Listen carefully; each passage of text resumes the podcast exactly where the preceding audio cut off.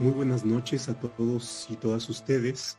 Bienvenidos a esta sesión eh, de tarde. En la Ciudad de México tenemos una tarde lluviosa. Esperamos que todos ustedes se encuentren muy bien de salud y por supuesto eh, apreciamos enormemente la aceptación a la invitación que les hemos formulado para compartir una tarde de reflexión a propósito de un reciente libro que es el Manual de Argumentación e Interpretación Jurídica de Oscar Leonardo Ríos García, que aquí les presumo tengo en la mesa. Muchas gracias, Oscar, por el envío del libro.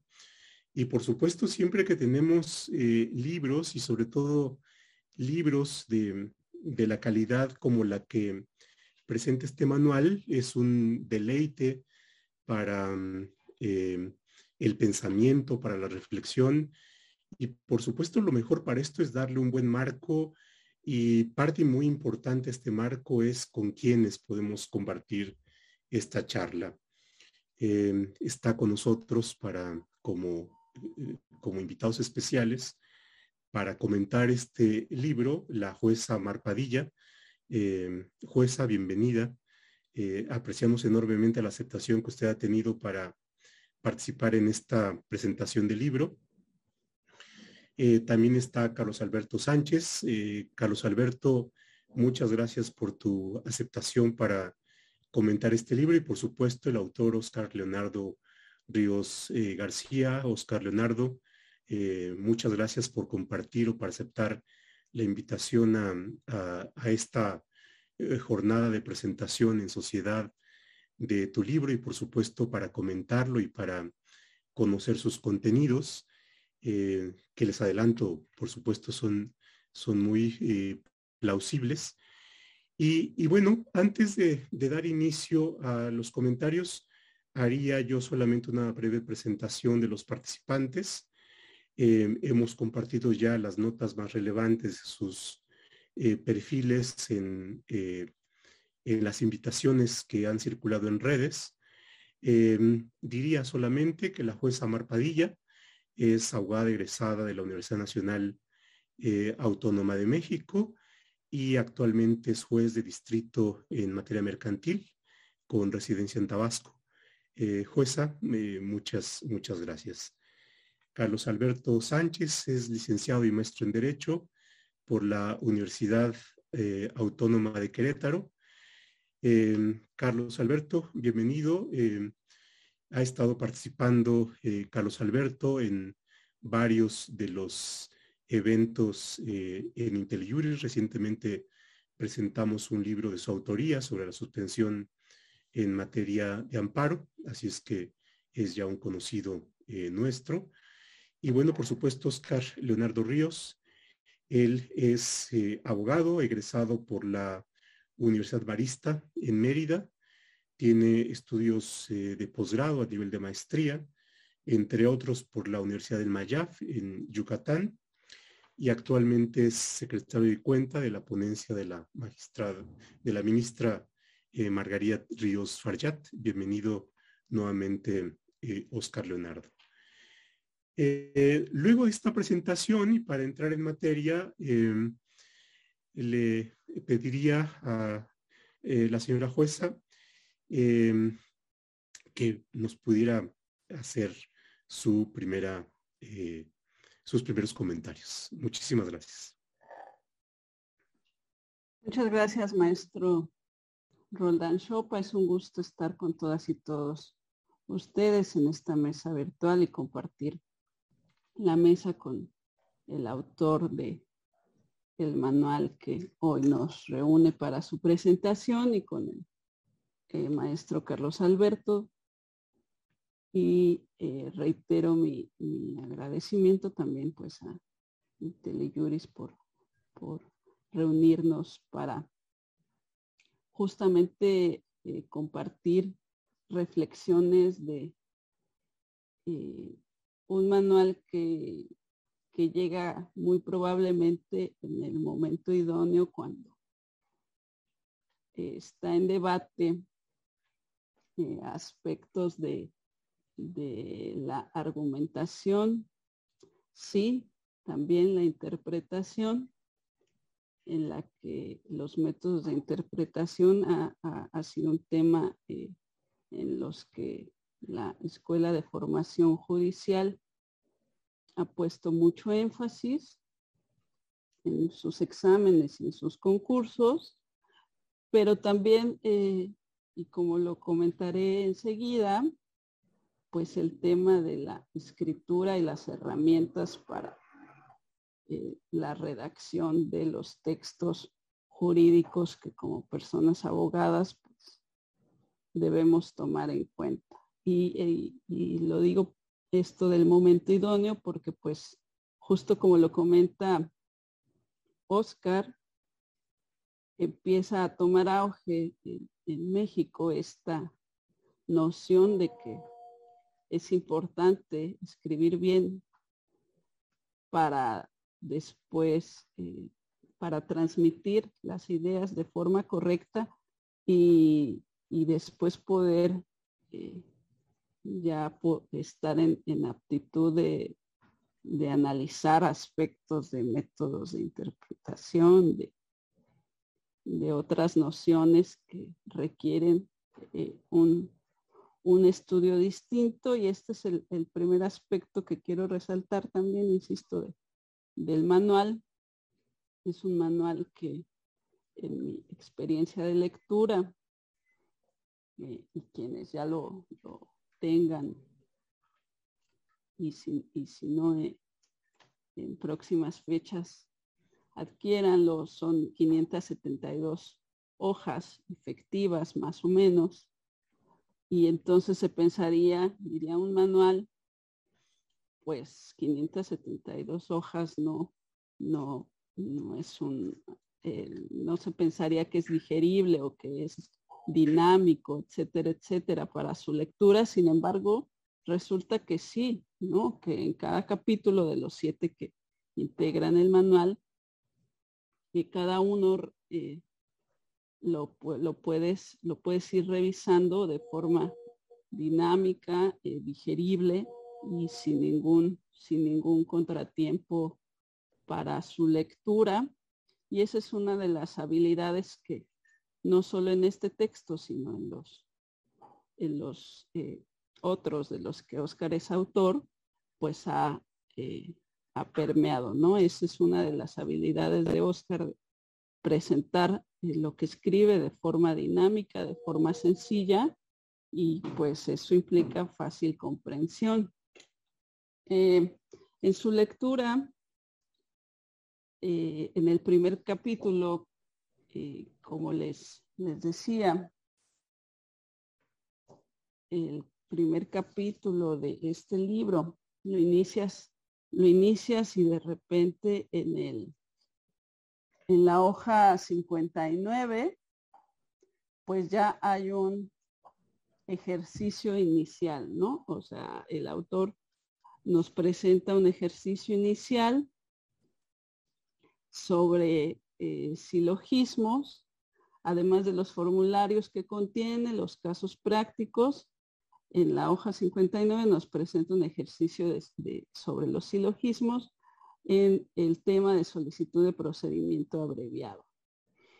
Y no pude evitar eh, tener el, recuerdo que además pues siempre está presente conmigo de, de mi maestro en esta carrera judicial, el magistrado Mauro Miguel Reyes Zapata, que, eh, en, cada, en cada oportunidad que tenía, pues nos, nos comentaba el, el, siguiente ejercicio que es un poco de la lectura que tengan del manual, podrán advertir ahí eh, su, su conclusión, su análisis, ¿no? Y el, el, magistrado Mauro Miguel nos decía, a ver, es muy simple, ¿no? Premisa mayor, todos los hombres son mortales.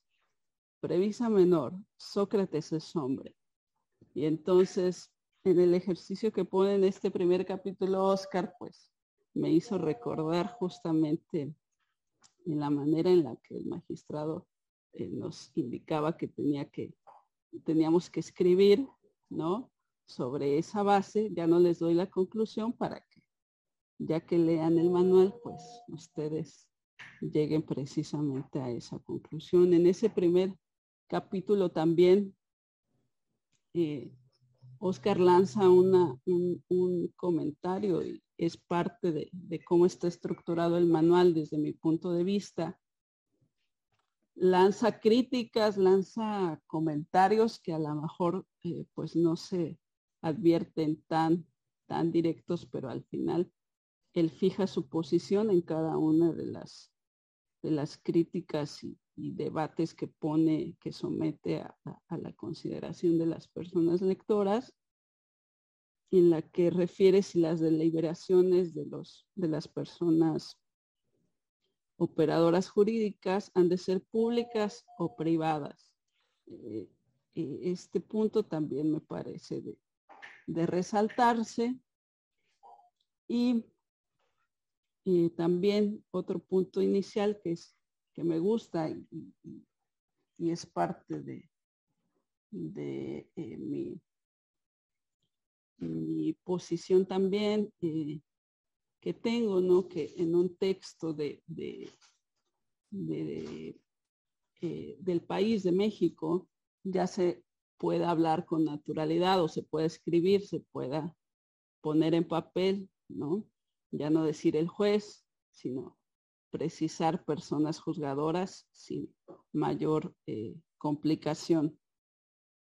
Em, en el capítulo 2, la decisión judicial, eh, es, para, es importante desde mi punto de vista lo que, insisto, el, eh, uno de los aspectos o una de las bases que lanza en este capítulo es qué es lo mejor para la práctica no solo eh, judicial, sino la práctica de personas abogadas, ya sea en el litigio o en cualquier otra posición en la que estén, cuál es la mejor eh, práctica. Simplemente la práctica del expediente, digamos, eh, la cotidiana práctica de atender a lo que está en el expediente sin tomar en cuenta la teoría, o es importante que siempre atendamos o que tengamos en cuenta la teoría.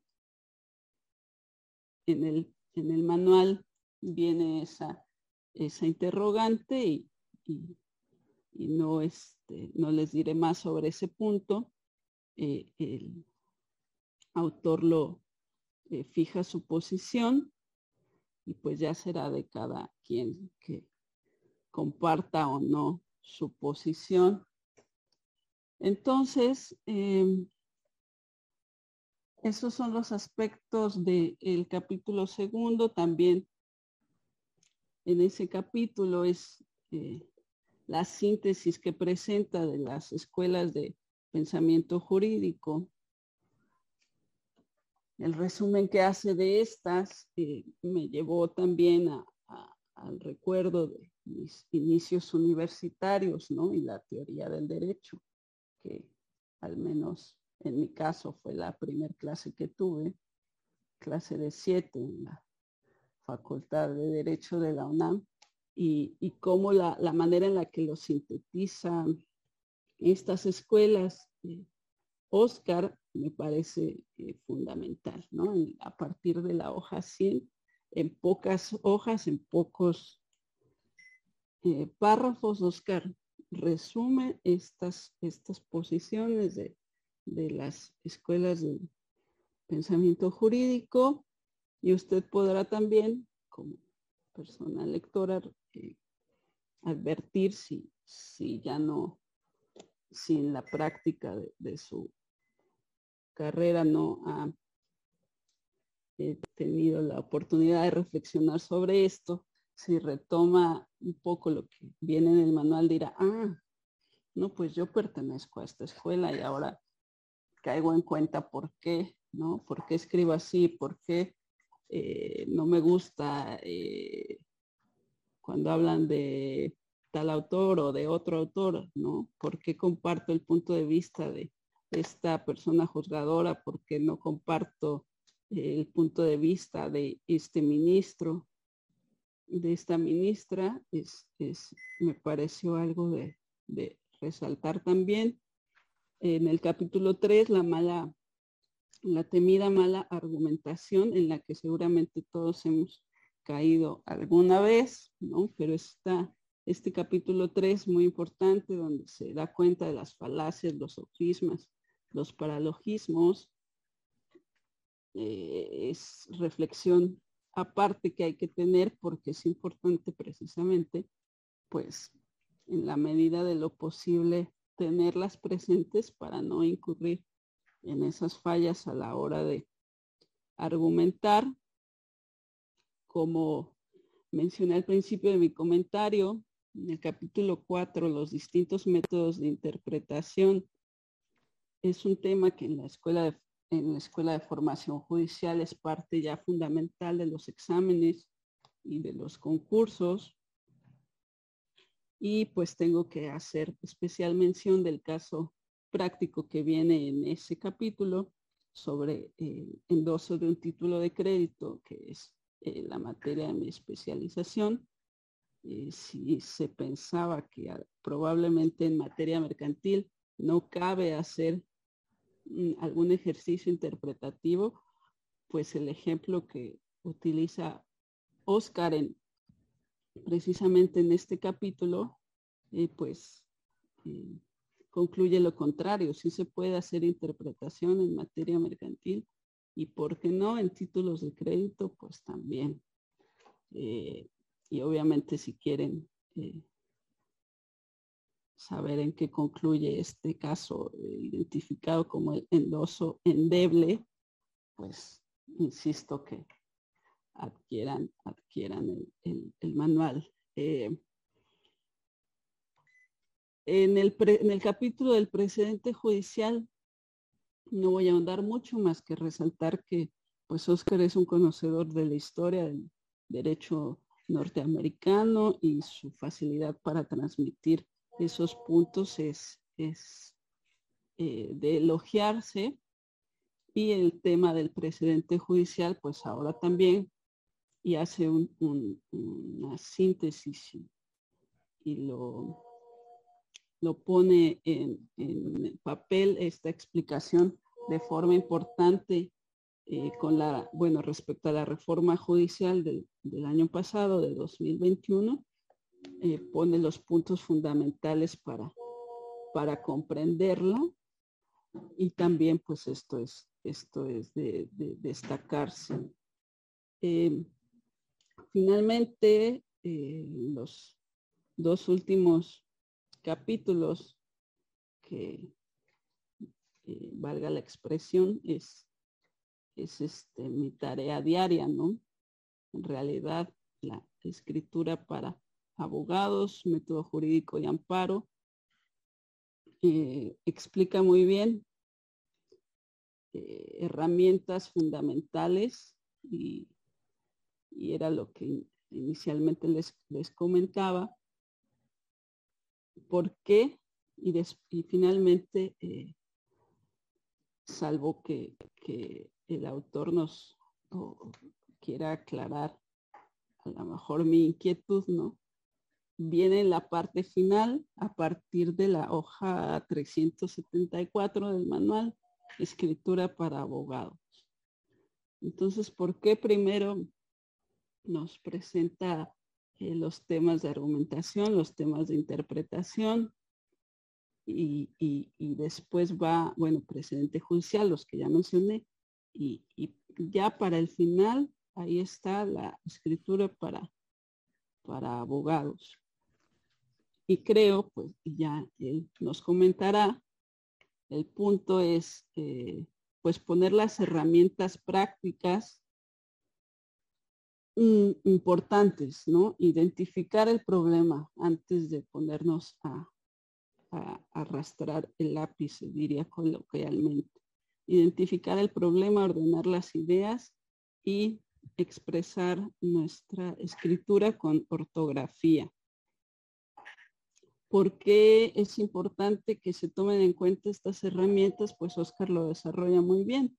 Y pensar en que no se cumplan con estas, con estas herramientas, pues en realidad es, eh, o, o si no se cumplen, el riesgo pues es que nuestro texto sea un fracaso. Y, la reflexión que tuve fue decir, bueno, un texto que resulta un fracaso, ya sea eh, como parte postulante o como parte incluso académica, además, o a lo mejor no académica, sino ya en la práctica profesional, ¿no?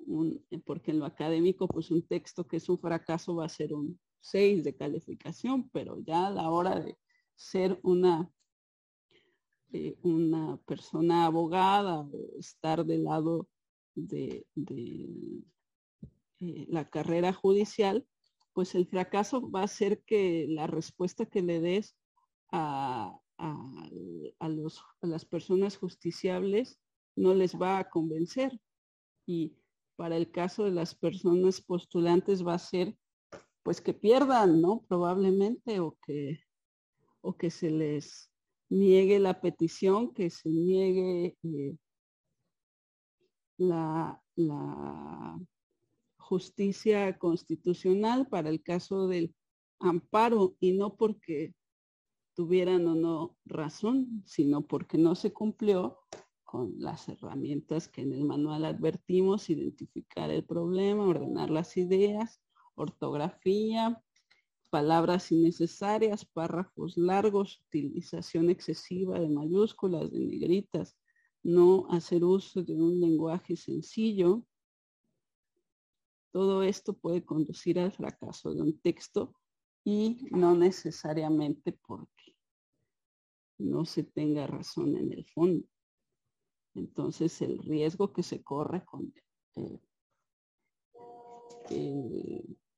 eh, con no cumplir con un texto adecuado en los términos que en realidad eh, presenta Oscar, que están fundados y motivados, como hace la precisión también por ahí en una de las partes de su manual, pues también su manual sí está fundado y motivado, no, no está este, escrito así sin, sin mayor fuente ni sin mayor estudio. Entonces, las herramientas que proporciona pues son básicas, son importantes, como les dije a lo mejor al principio se piensa que casi 600 hojas no, no corresponden a la naturaleza de un manual, sin embargo resulta que, que sí, ¿no? Y bueno, esto al final eh, de lo que va y, también ya Oscar tendrá oportunidad de, mencionar si, es así o no. Creo que, es uno de los objetivos, o, o al menos para mí se cumple, que es el manual da herramientas para que de forma sencilla las personas que estudiamos derecho podamos bajar, podamos aterrizar al derecho de a pie, a la justicia de a, pie, como dice eh, la doctora Ana Laura Magaloni, estos, estos, estos complejos textos que luego vemos en sentencias, en escritos, en, en casos concretos que nadie entiende, ¿no? Ni siquiera nosotros como personas abogadas. Entonces, las herramientas que encontré me parecieron de gran utilidad y simplemente eh, precisa, y creo que por eso el libro concluye con el último capítulo que es el test de proporcionalidad. Pudiera ser que, no tiene, es un poco eh, congruencia, pero para mí sí la tiene, es decir, ya que tienes todo esto, todas estas herramientas, todo este conjunto de nociones, ah, bueno, entonces mira, te presento el test de proporcionalidad que que requiere mayor estudio, mayor cuidado en la manera en, la que lo abordes y para aprenderlo. Y por eso ese es el último capítulo. Además, pues de la, de, la eh, recomendación con la que concluye en el, en el capítulo precedente, este de, de redacción, que es tomar en cuenta, insisto, la doctrina. Eh, menciono también el, el argumento de Tulmin de forma muy resumida, muy puntual. Y después dice, bueno, también está el manual de la Sala Monterrey del Tribunal Electoral. Y, aunque no sea, este, creo que no, no va a haber problema en hacer el comercial, ¿no? Los talleres del Tribunal Electoral son muy importantes tómenlos en cuenta. Y también el manual que menciona Oscar eh, es muy importante. Y, me, lleva nada más a, recomendarles los ejercicios que, que se hacen cotidianamente eh, para, para, eh, para hacer y resaltar justo este tema de la estructura sencilla de los textos, de hacer párrafos cortos, de palabras innecesarias, en las que la magistrada María Silva, que es magistrada electoral, le ha puesto, le ha puesto mucho énfasis, Nancy Correa, eh, eh, magistradas como Mónica Cacho, la secretaria Erika Zárate, eh, de, la judicatura de, la corte, todas estas, todas estas herramientas que ya tenemos y que incluso Oscar menciona en su libro, ¿no? Que tuvo en cuenta para, para escribirlo, ¿no? Fuentes de YouTube y demás, pues también no las, no las eh, echen en saco roto. Y finalmente, pues eso, que de lo que se trata es aportar cada uno desde nuestras posiciones, hacer accesible y cumplir con el trabajo que nos toca con vocación jurídica que tenemos. Y el manual creo que lo logra a creces. Y, y por eso, pues, aquí mi, mi comentario. Muchas gracias, este maestro Roldán Chopa. Le agradezco. Muchísimas gracias, jueza. Y usted ha destacado primero el género al que corresponde la obra, que es un manual. Y por supuesto la vertiente del manual tiene que ver con enseñanza, pero también con, con práctica y, por supuesto los, los méritos de los que goza. Em, Carlos Alberto, adelante. Hola, buenas tardes a todos. Buenas tardes, doctor Roldán. Buenas tardes, juez Amar. Buenas tardes, Oscar, y a todos los que nos acompañan esta tarde, noche en esta plataforma IntelliJuris. Pues para no hacer eh, gran preámbulo del libro que aquí tengo yo ya en mis manos, gracias a que Oscar me hizo favor de obsequiármelo y por lo cual estoy muy agradecido. Y, realmente les digo, o sea, si ustedes lo miran, como decía hace ratito la jueza Mar, digo, se maltrata un poquito aquí en el envío, pero llegó bien, Oscar llegó bien.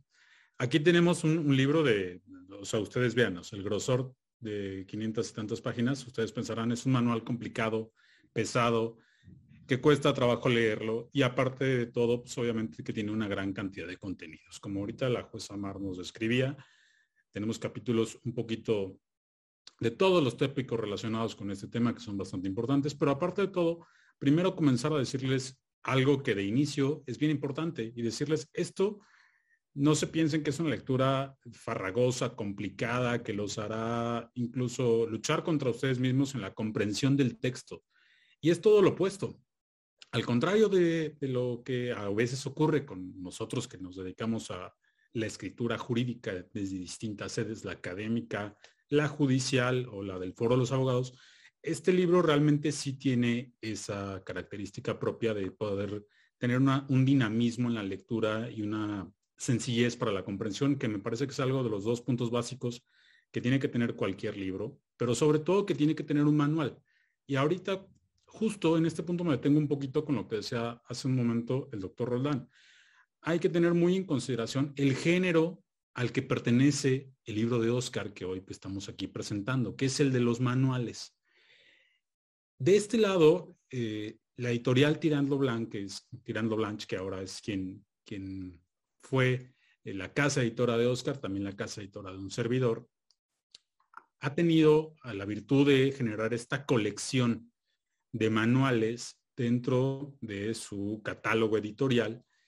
Y esta colección de manuales tiene, pues obviamente, un poco de todos los temas, pero con ese enfoque precisamente que debe tener un manual, que es de inicio, el que conozca la persona que se aproxima a un manual, es que va a conocer las primeras impresiones del estado del arte que guarda eh, cierta materia, ciertos contenidos, etcétera, y también que tenga un eminente carácter pragmático, que no es algo que desconozcamos nada, pero que sin lugar a dudas sí teníamos cierta ausencia de esta clase de textos en nuestro país. En otros contextos, por ejemplo, el contexto español, es muy frecuente que tengamos una gran cantidad de manuales de distintas materias con unos enfoques netamente de primeras aproximaciones a las materias o de eh, una praxis ya un poquito más concretada. Es decir, vamos entrelazando para lograr este engranaje entre las teorías, las doctrinas, los aspectos académicos del derecho, con los aspectos pragmáticos a través de los ejemplos, sentencias o incluso consejos para cómo vamos a llevar a cabo a la práctica esta clase de conocimientos que a veces se vuelve un poco complejo cuando lo tenemos en, en otra clase de sedes y de pronto estamos consultando algún texto eh, con un carácter un poco de filosofía del derecho, teoría del derecho, que tal vez nos haga que complique un poco más la lectura, sobre todo la lectura inicial. Y en este punto, la verdad es que el manual de Oscar, y no es tratarle de hacer un comercial, pero es una muy buena introducción tanto a la, argumentación e y a la interpretación jurídica por dos razones primordiales. Y la primera es, la didáctica en la forma en la que está escrito es una de las virtudes que tiene este manual, que es permite aproximarse de una manera sencilla, ágil, a quien necesita esa primera aproximación o a quien incluso ya la ha tenido, pero requiere ahora, pues, eh, en este momento tal vez o en algún momento futuro, acercarse a un contenido que tal vez necesite refrescar en su memoria para algún ejercicio práctico que vayas a relacionar mm, en algún día, en alguna sentencia, etcétera. Por ahí recordar eh, alguna falacia en la que puede pensar que está incurriendo y cómo llegar a identificarla en su momento para desde luego evitarla y tener una mejor eh, claridad en la exposición y sobre todo no caer en esta mala argumentación que aquí, entre comillas, un poco a la cita del propio Oscar con este eh, forma en la que subtitula uno de los capítulos que es la mala argumentación. Y ahorita voy a volver un poquito sobre eso, pero Deteniéndonos de nuevo cuenta en este tema de los manuales, la verdad es que este manual es, virtuoso por lo primero que decía, la claridad. Y lo segundo también es porque no solamente nos dice el estado del arte que tiene eh, las teorías sobre la argumentación jurídica, los distintos métodos de interpretación, cómo los ha abordado la doctrina, sino que a la par nos toma de la mano un poco el libro a traernos a un poco de consejos prácticos y a través del ejemplo.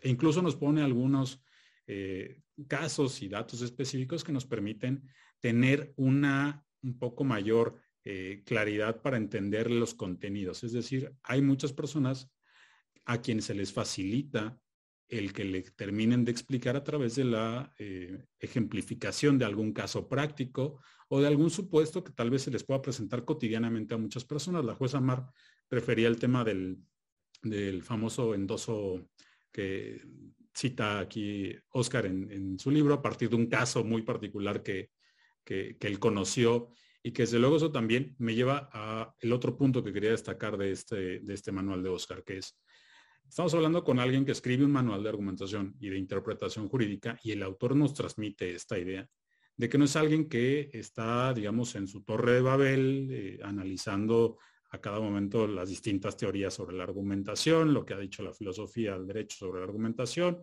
los distintos métodos de interpretación, etcétera, sino que también él tiene un eminentemente corte pragmático. ¿Por qué? Porque el día con día su labor en la corte es la labor que ha tenido y, en lo largo de su trayectoria, pues le ha servido para irse familiarizando o irte pudiendo generar esa conexión que existe entre las teorías, entre la doctrina jurídica y la práctica. Y eso es una de las partes más valiosas del manual porque es algo que le sirve a cualquier persona en la realidad. Si ustedes quieren aproximarse a un buen texto que les permita un conocimiento general con unas ideas bastante sostenidas para acercarse a la argumentación jurídica o a la interpretación, este es el manual que ustedes deberían estar buscando. Y este es el manual que deberían estar buscando por esta razón que es tan sencilla. Presenta lo complejo de forma que pueda ser entendible a cualquiera y no solamente entendible, sino de que les da todavía un poco más de contenido para llevarlos a la práctica. Y acá, ya refiriéndome al contenido en específico del manual, hay que decir que el manual si bien es extenso, lo podemos agrupar, o por lo menos a mi parecer, en tres grandes eh, subtramas, digamos, dentro del texto, como si hablamos de una novela en cadena y tenemos distintas clases de tramas que se van entrelazando. Y acá todas tienen un hilo conductor común. Decía hace rato la jueza Mar, a ver, pareciera que de pronto los temas son inconexos uno entre otro, de los que vienen en el libro, de pronto no nos suena tan, tan conexo uno con otro que de pronto tengamos puntuación, acentuación, un poco de ortografía, con test de proporcionalidad y con a la par métodos interpretativos y al inicio tengamos una aproximación con, por ejemplo, toda la, doctrina de la argumentación de Tolman y los, métodos que él desarrolla.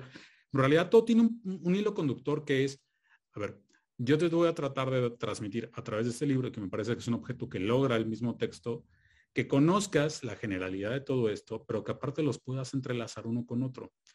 ¿Qué ocurre con bastante frecuencia? Y ahorita, eh, en este momento, me detengo un poco y hago el paréntesis que decía hace ratito. A ver, yo divido el libro de Oscar en tres puntos. Tres puntos que son muy buenos para quien se aproxima por primera vez a esto, que es la principal. Primero, da un muy buen contenido sobre la argumentación jurídica y sobre las maneras en las que podemos aplicar y utilizar en la práctica la argumentación jurídica. Segundo, cierra muy bien una parte de qué métodos interpretativos podemos emplear, cómo los empleamos y ejercicios incluso prácticos de cómo se emplean estos métodos. Y ahí de la mano incluyo también el tema de, los métodos argumentativos y los métodos interpretativos que se pueden dar a partir del test de proporcionalidad, que es el último capítulo del libro. Y luego separamos un poquito, que pronto tenemos aquí entre los capítulos intermedios, el sexto, si bien me acuerdo, Oscar, si no me corriges, que es donde nos enseña cómo argumentar o trata de plasmarnos un poco cómo argumentar en sede eh, jurisdiccional. Y es decir, aquí vamos no solamente con un decirnos las clásicas fórmulas que normalmente algunos manuales que ya tienen algunos años hay que decirlo también, eh, de pronto eh, parecía que teníamos que, construir nuestros argumentos con cierta sacralidad que a veces abonaba poquito a que los analizaran y mucho a que no los analizaran porque no habíamos cumplido con estas formas de la entelequia que en su momento se habían desarrollado para plasmar los conceptos de violación, las sentencias y la construcción. Y todo esto ha tenido un dinamismo del que Oscar da, muy buena cuenta.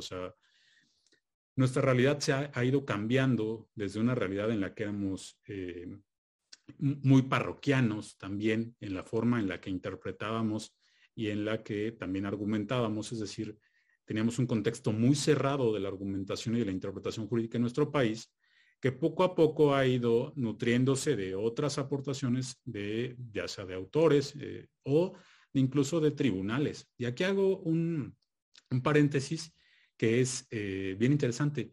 En uno de los casos que, que Oscar nos pone, no me acuerdo ahorita en específico, es el capítulo 2 o el capítulo 3, de pronto nos, nos, traslada un caso que sucedió en Perú con este famoso que, que Oscar lo, denomina el caso de la ropa íntima.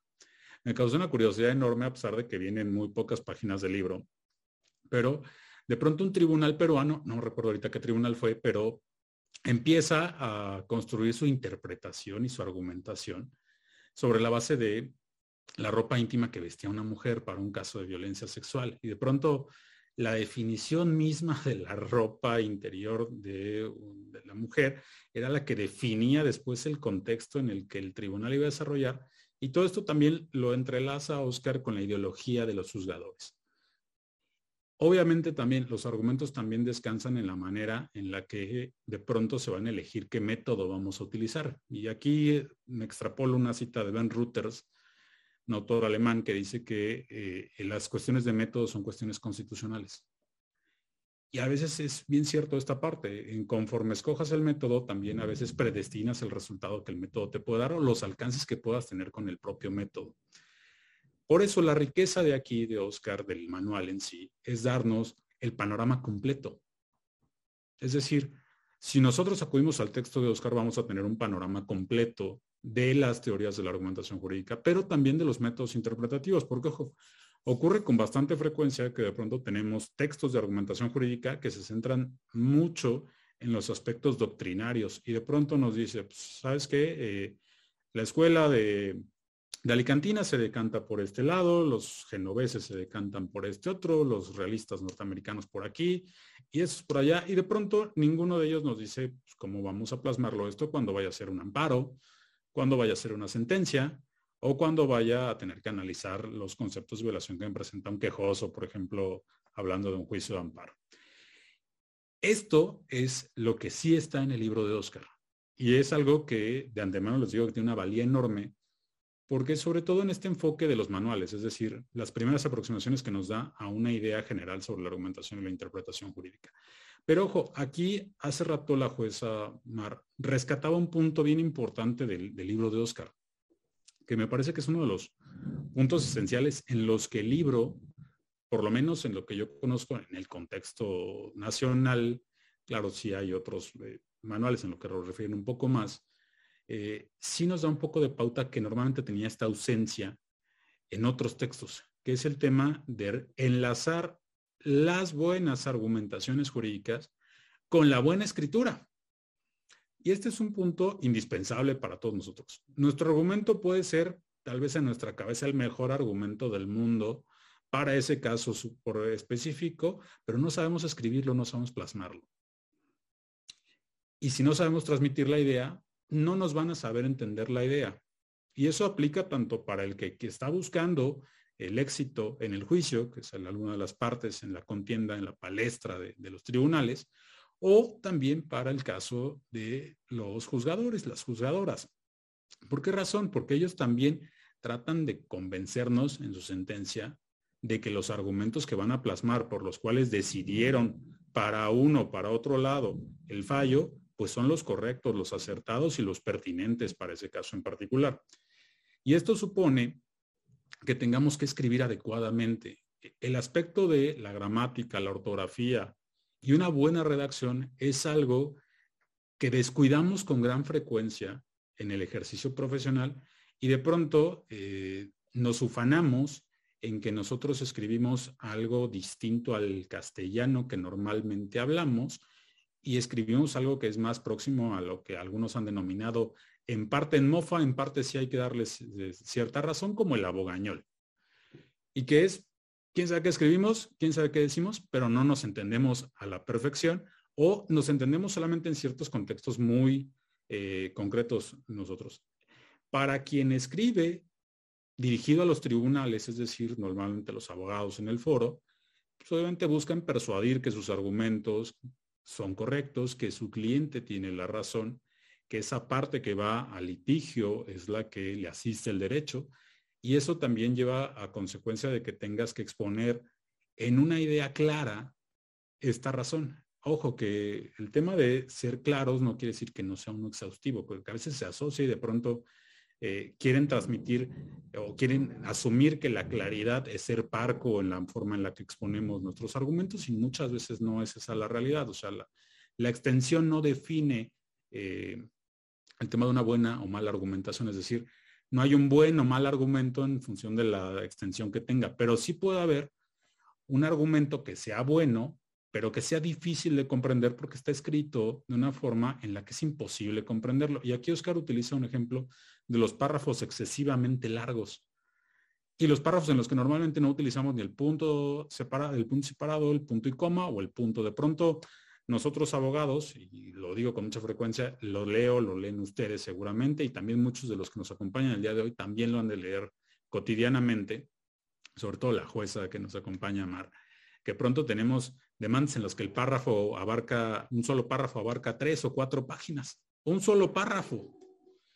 Y de pronto lo separamos todo con comas, como si la coma fuera este signo de puntuación mágico que sirve para todo y de pronto para nada. Y se nos olvida toda la otra riqueza de nuestra morfología, sintaxis y la buena redacción que tenemos en el castellano.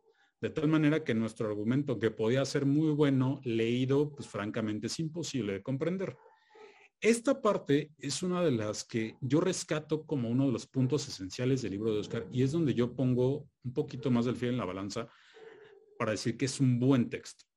Y esta razón es, ya que explicamos los distintos métodos de interpretación y de argumentación jurídica, ahora también te digo a ti, amable lector, cuando te pongas a consultar estas páginas, que de pronto también tendrás esta cualidad del libro que te va a decir, oye, ¿sabes qué? Eh, resulta que este párrafo que normalmente tú construías en una página, tamaño oficio de un solo párrafo, de pronto si lo estructuras en cuatro o cinco se puede leer y comprender mucho mejor. Y eso nos hará un autoconocimiento también de los vicios que tenemos al momento de redactar, porque no solamente son los vicios de la argumentación o la mala argumentación que nos dice Oscar, sino la elección que tenemos de cómo plasmar el argumento. Y esto no es otra cosa, sino que tenemos a veces déficit en las herramientas de comunicación escrita, los abogados, porque hay algo que, que hay que ser verdad. Muchos de los planes de estudio de nuestras licenciaturas y de muchos, desde luego los posgrados, no es el objetivo estar buscando remediar esto, y tampoco debería ser el objetivo de la licenciatura, desde luego, pero me parece que sí tiene que ser parte de la formación y para eso es muy pertinente este manual,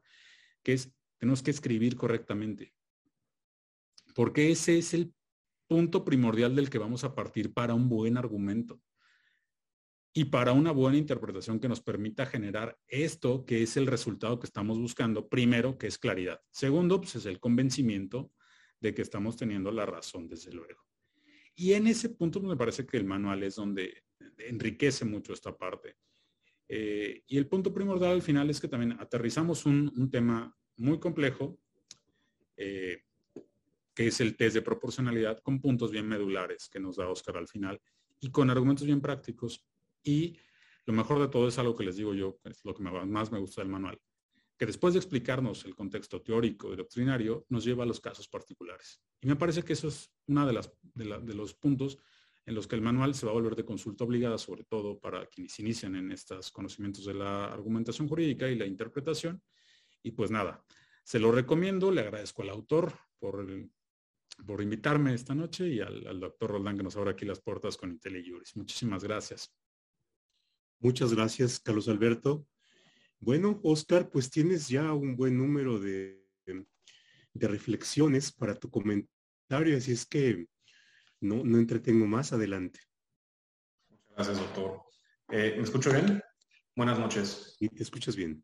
Excelente, muchas gracias. Pues primero que nada, eh, debo agradecerles el espacio. De verdad estoy muy contento, me siento muy honrado de esta gran oportunidad de estar aquí en, en, IntelliJuris soy seguidor de los cursos, de las conferencias, de otras presentaciones de libros que, han llevado a cabo y la verdad es que pues estoy muy contento con, la oportunidad que me dan de, presentar parte de mi trabajo aquí en, esta plataforma.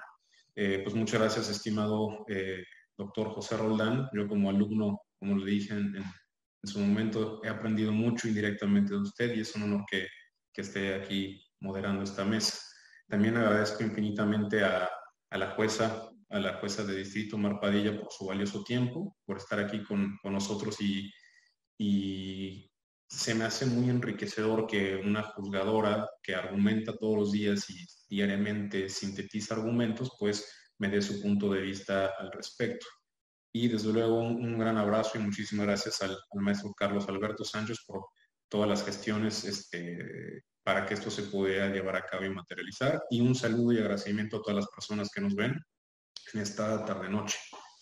Y bueno, sin más, varias de las reflexiones que han hecho aquí tanto, tanto la jueza Mar como el maestro Carlos Alberto y parte de lo que ha comentado también el doctor eh, Roldán, pues yo quisiera platicarles un poco más que nada las razones que me orillaron en su momento a escribir un libro de argumentación y de argumentación, interpretación jurídica y pues en un segundo momento cuáles son, el, cuál es, mejor dicho, el contenido del libro, de la obra y qué puede encontrar el, lector, la lectora en, la obra. Eh, nada más un pequeño paréntesis, si me paso de tiempo, sin ningún problema que me interrumpan, porque puede ser que me prolongue y, no lo mido, pero aquí estoy atento. Bueno, En realidad, una de las principales razones, no sé si como ustedes, eh, los panelistas, como el, doctor Roland tal vez llegó a leer en la presentación de la obra y las personas que lo hayan adquirido, pues, em, y creo que esto es algo compartido entre todas y todos. Aquí en el chat me podrán decir si, comparten esta misma inquietud, en el sentido que creo que eh, las escuelas de derecho nos enseñan muy poco o nada a argumentar, ¿no?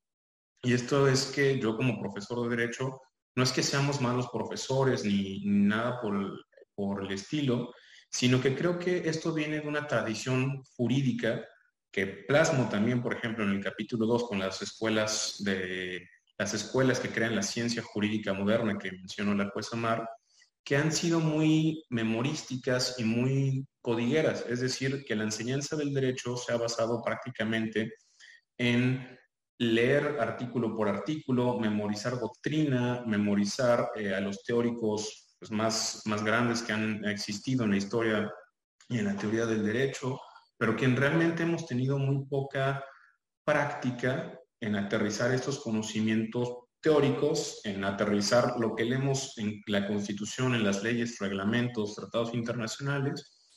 Y esta forma de pedagogía jurídica pues nos lleva a que realmente el gremio jurídico tenga, pues, eh, herramientas argumentativas un poco endebles, ¿no?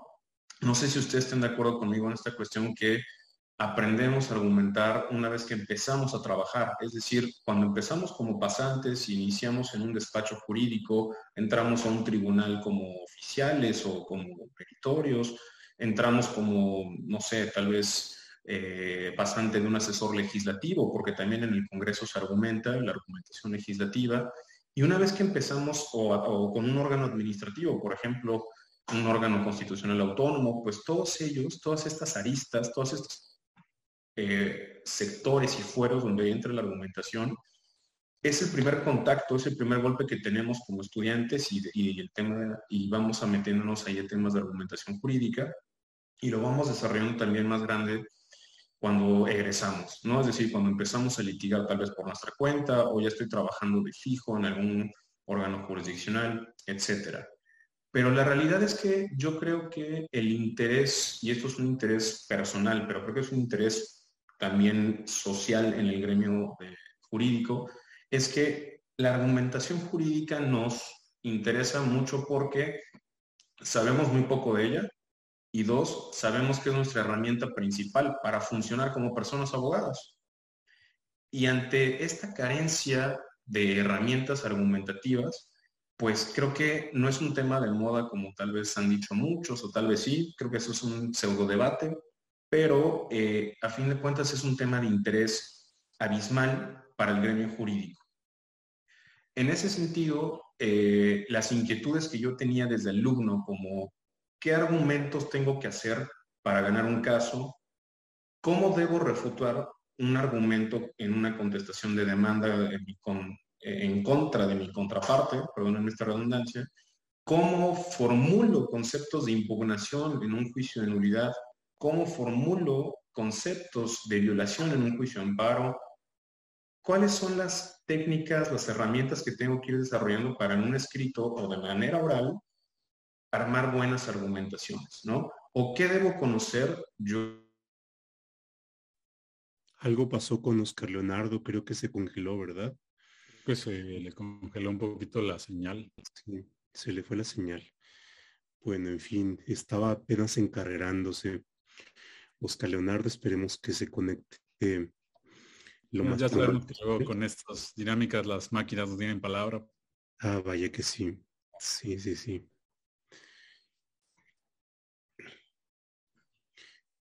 En fin, si ahí usted le manda un mensaje. Ya estoy en ello. Sí.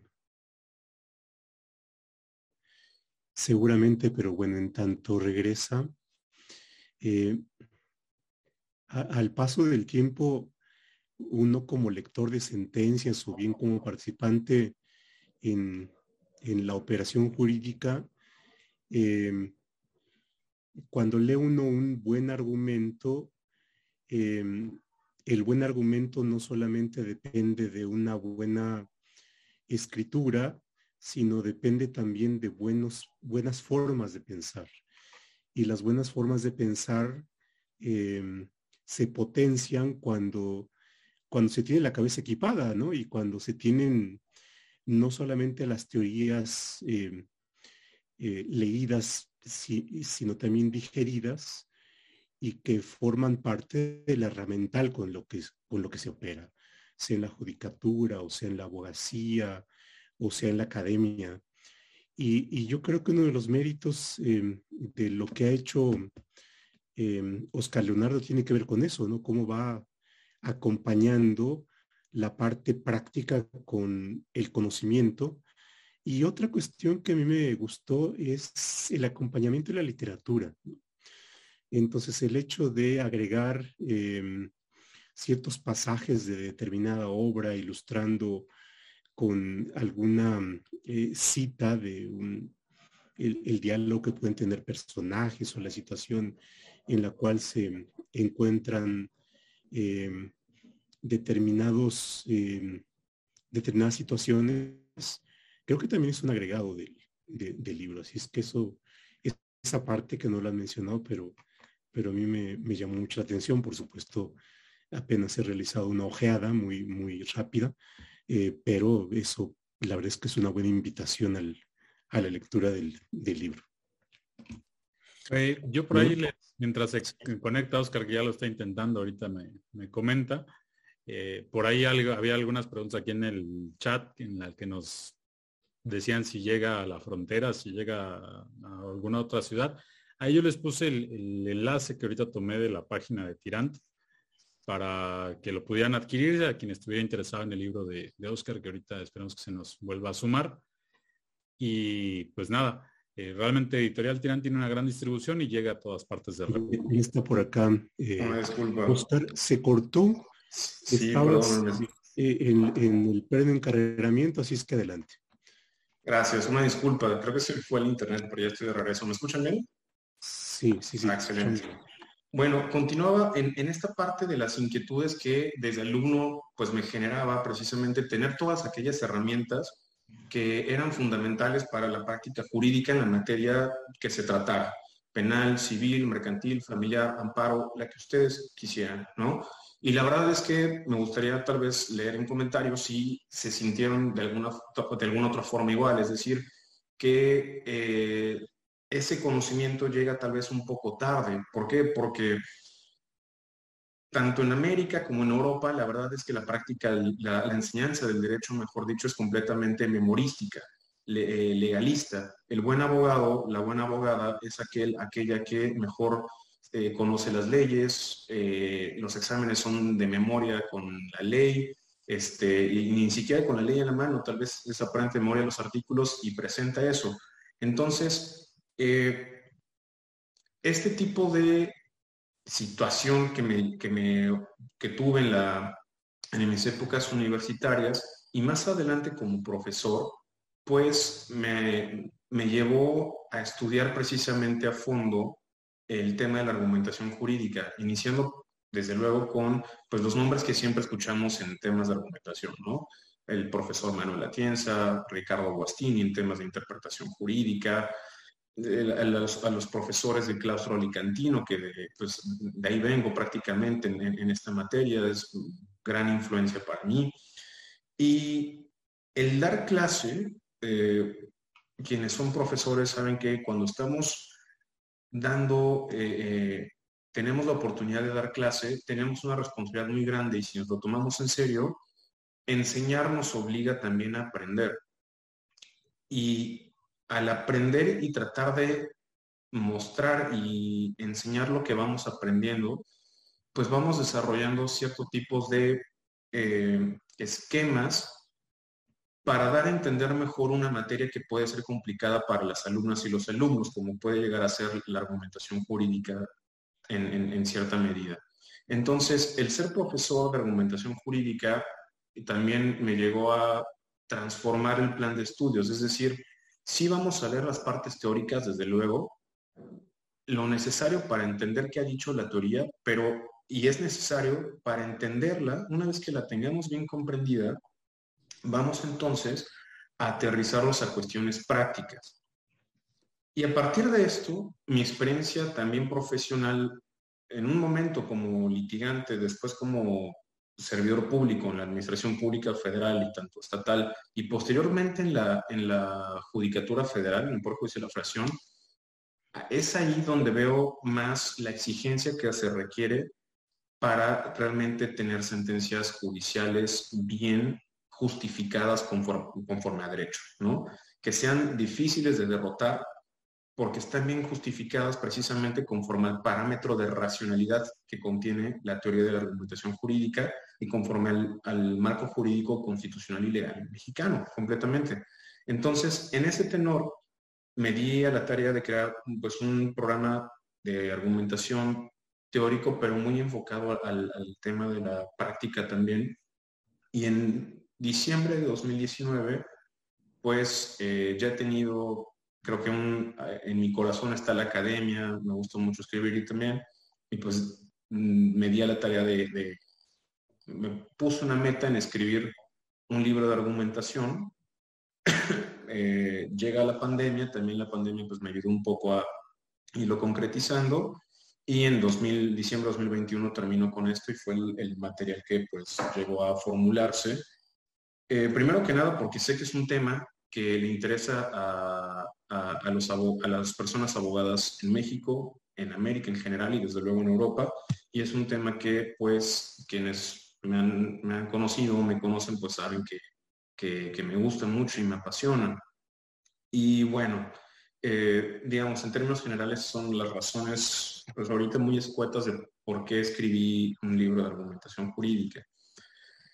Eh, dos, eh, ¿qué contiene el libro? El libro, en atención a lo que tanto la jueza Mar como Carlos Alberto han, han, establecido el día de hoy, pues se compone por dos partes principales. El libro está estructurado en dos partes, con siete capítulos. La primera parte es una parte especial y parte general de la argumentación jurídica. Ahí lo que yo traté de hacer es, en el primer capítulo, que es argumentación jurídica en general, establecer todos aquellos conceptos, aquellas instituciones que debemos conocer de manera muy general, muy básica, para poder adentrarnos al tema de la argumentación jurídica. Desde qué es el lenguaje, que es, eh, necesitamos una buena sintaxis, eh, una buena semiótica, y de ahí aterrizo entonces la teoría del profesor Manuel Atienza para poder entender la argumentación jurídica, pero aterrizarla también en la práctica mexicana. Como ustedes sabrán, y lo que plasmo en, ese primer capítulo es las tres concepciones del profesor Atienza, que es la concepción formal, la concepción material y la concepción pragmática. Es decir, la concepción formal pues, eh, se estructura por, o le interesa, mejor dicho, eh, los silogismos, la inferencia formal de los argumentos, que los argumentos se vayan conformando conforme una estructura lógica y es donde entra entonces lo que siempre nos han enseñado como la premisa mayor, la premisa menor y una conclusión. Es decir, que la conclusión del argumento, considerándolo como la decisión judicial, se infiera lógicamente de las premisas. Lo que yo te intento hacer a veces entonces es explicar paso a paso cómo se conforma un silogismo desde un problema muy básico, muy sencillo, que es el de un, servidor público que es recién nombrado director general de asuntos jurídicos, es un asunto hipotético, eh, que creo cuando, o sea, que invento cuando soy profesor y lo pongo a mis alumnos, y que ellos vayan armando la defensa a través de la teoría, es decir, cómo teóricamente han dicho los autores que se conforma un silogismo y aquí hay un caso práctico y analízalo. Entonces, el lector se va a encontrar con teoría, es decir, primero la explicación de cómo ir armando nuestros eh, esqueletos, nuestros esquemas argumentativos, y después casos prácticos, y al final vienen ciertas respuestas para que contrasten, es decir, que el, lector, la lectora, se, se, atreva a dar una respuesta al problema jurídico planteado en el manual y una vez contraste pues la respuesta que se lleva a cabo, ¿no? En cada uno de los capítulos de estas dos partes que se integra el libro, pues traté de poner ejercicios, casos prácticos para precisamente poner, eh, digamos, sobre la mesa estos conocimientos adquiridos en la teoría para desarrollar habilidades prácticas eh, en, pues en la vida real, ¿no? Con respuestas contrastadas al final de la hora. Em, la concepción material es, por otro lado, ya no le interesa prácticamente la, el silogismo ni que haya una inferencia lógica bien construida, sino que le interesa ahora sí el contenido del derecho, es decir, que las premisas que vamos agarrando en nuestro argumento, nuestro silogismo, si lo quieren ver así, sean adecuadas conforme a la Constitución, conforme al marco legal y jurisprudencial establecido en el derecho mexicano, eh, también desde luego tomando pues, eh, eh, en cuenta aspectos de convencionalidad, y eso se refiere a la concepción material, es decir, que el, argumento tenga razones de peso fuertes y conforme a derecho, porque de nada nos sirve tener un, argumento bien armado de manera así logística conforme a la concepción formal, si en el fondo es un argumento que está mal construido y no es acorde al derecho, ¿no? Entonces, Atienza es muy, eh, digamos, muy enfático en, en, decir que una buena argumentación tiene estas tres concepciones, la formal, la material que acabo de explicar y por último, la pragmática. La pragmática es, digamos, eh, tiene dos enfoques, me voy a referir nada más al enfoque retórico. Es la retórica, como sabemos, de alguna otra forma, el arte de convencer, el arte de persuadir a un auditorio en específico que eh, es nuestro objetivo para convencerlo precisamente a través de las razones que voy a emplear en mi argumentación, de que me asiste la razón sobre un determinado punto litigioso. ¿Por qué menciono esto? Y lo voy a dejar para la segunda parte. Esta concepción pragmática es muy importante, sobre todo para la parte 2 del libro, que es donde yo trato de poner cuestiones eh, sobre escritura y redacción que ya tocaron tanto la jueza Mar como el maestro Carlos. Sin embargo, en la primera parte todavía vienen las partes de la decisión judicial. Esa parte de la decisión judicial, que es el capítulo segundo, e incluso debo confesarles que a, punto de mandar el libro a la editorial, a Tirando Blanc, pensé mucho en quitar toda la parte principal de ese, capítulo que hace referencia a la narración cronológica de las escuelas de pensamiento que crean la ciencia jurídica moderna. Esto en palabras del doctor Rodolfo Vázquez en su libro Teoría del Derecho. ¿Por qué es importante? Porque para poder saber cómo toman decisiones las personas juzgadoras al momento de resolver un caso en concreto, no es algo que se saquen de la manga así porque sí. Hay una tradición histórica desde hace años que ha venido arrastrando ciertas formas de pensamiento judicial que cada persona juzgadora, cada jurista, va tomando en cuenta y se alinea unas de ellas para ver cómo decide casos en concreto. Entonces el lector ahí puede encontrar, digamos, sí una parte histórica para entender cómo ha ido evolucionando, eh, evolucionando el pensamiento jurídico que influye de manera directa a quienes van a encargarse de tomar las decisiones judiciales al momento de resolver un caso en concreto. Entonces, eh, en un momento llegué a eh, pensar que era prudente quitarlo porque tal vez puede parecer aburrido ver una parte histórica. Realmente no es muy larga, sino, pero yo creo que es necesaria para entender cómo al día de hoy los jueces, las juezas, toman decisiones. Eh, y aquí tomo una cita también del magistrado Miguel Bonilla. Eh, él en uno de sus libros que se llama 12 fábulas para estudiantes de jurisprudencia, mencionaba que eh, el jurista hace mucho tiempo, incluso el escritor Alfonso Reyes, eligió ser abogado Sabemos que es más, fue más escritor que abogado, pero decidió ser abogado porque hace, muchísimos tiempo, hace mucho tiempo la abogacía era la profesión en la cual los intelectuales se metían para precisamente desarrollar una gran, eh, digamos, campo de conocimientos en distintas materias, no solo el derecho, sino historia, sociología, teoría política, economía, entre otras. Entonces, ¿por qué menciono todo esto? Porque alguien me podría decir, esta parte histórica y teórica no me interesa, no me es necesaria para argumentar. Y es donde viene esta creo que una un falso dilema sobre decir si realmente necesitamos teoría para argumentar y la verdad es que si somos abogados que no conocemos de dónde venimos ni las tradiciones de lo que practicamos, entonces tenemos un, bagaje, muy incompleto de lo que es la, teoría de la argumentación jurídica.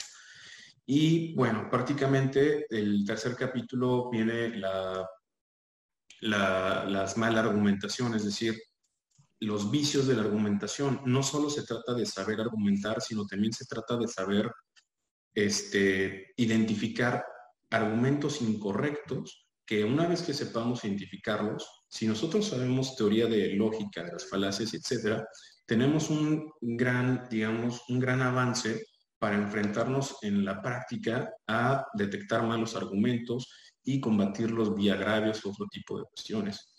Y finalmente quisiera decir, nada más porque me queda un poquito tiempo, la segunda parte del libro es una parte donde explico sobre el método que tenemos que ir desarrollando al momento en que se nos presenta un caso tanto como litigantes o como operadores dentro de la judicatura.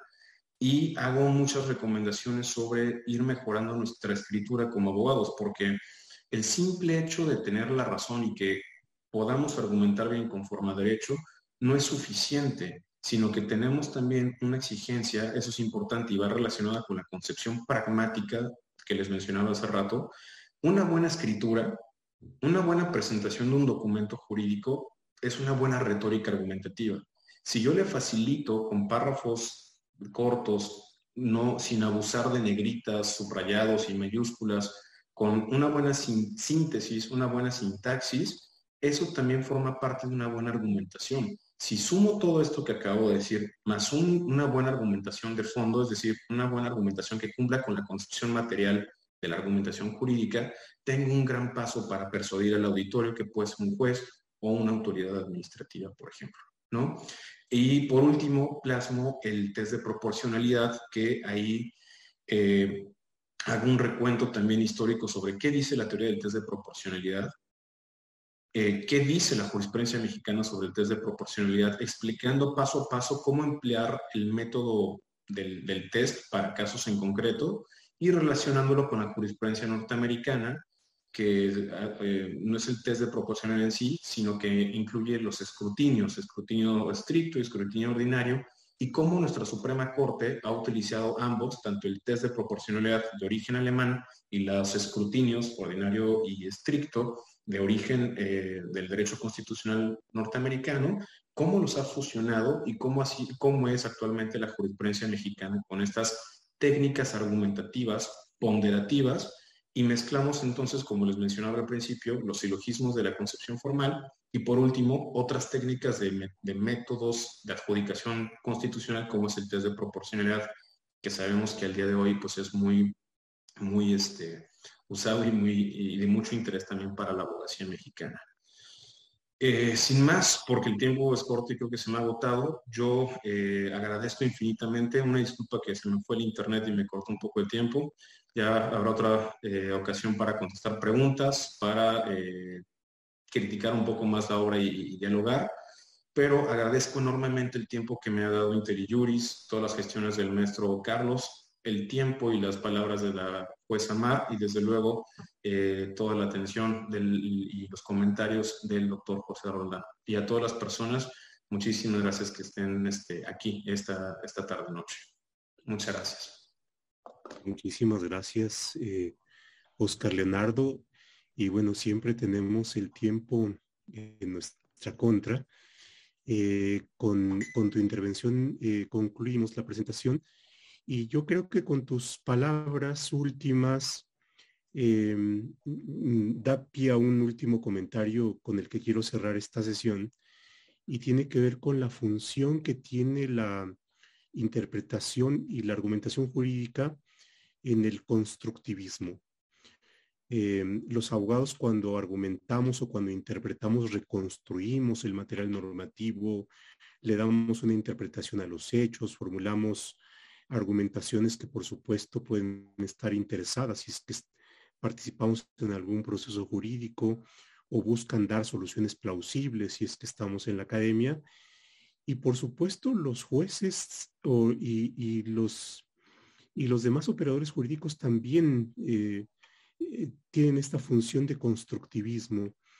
Y creo que cuando tenemos buenas herramientas y tenemos em, buenas teorías, eh, contribuimos a mejorar la, la, profesión y por supuesto generar un debate. Y el debate cuando cuando es informado y cuando es un debate inteligente, normalmente ganamos todos.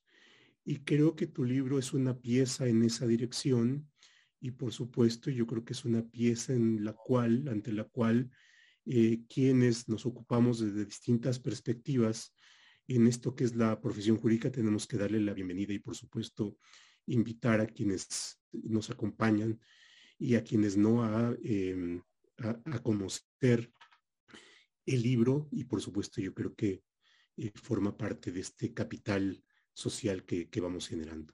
Y por supuesto en ese IntelliJuris está dispuesto y cuentan ustedes con esta plataforma y, eh, tomamos este, esta última, este último pendiente de generar nuevos espacios para que podamos, igual con temas muy específicos, ir profundizando en esto que es la interpretación y la argumentación. Pues muchas gracias, jueza. Mar, muchas gracias. Carlos Alberto, muchas gracias. Oscar Leonardo por haber aceptado la invitación y a todos ustedes que nos han acompañado. Hasta luego. Buenas noches y cuídense. Hasta luego. Buenas noches a todos. Gracias. Buenas noches. Muchas gracias. Que estén muy bien. Hasta luego.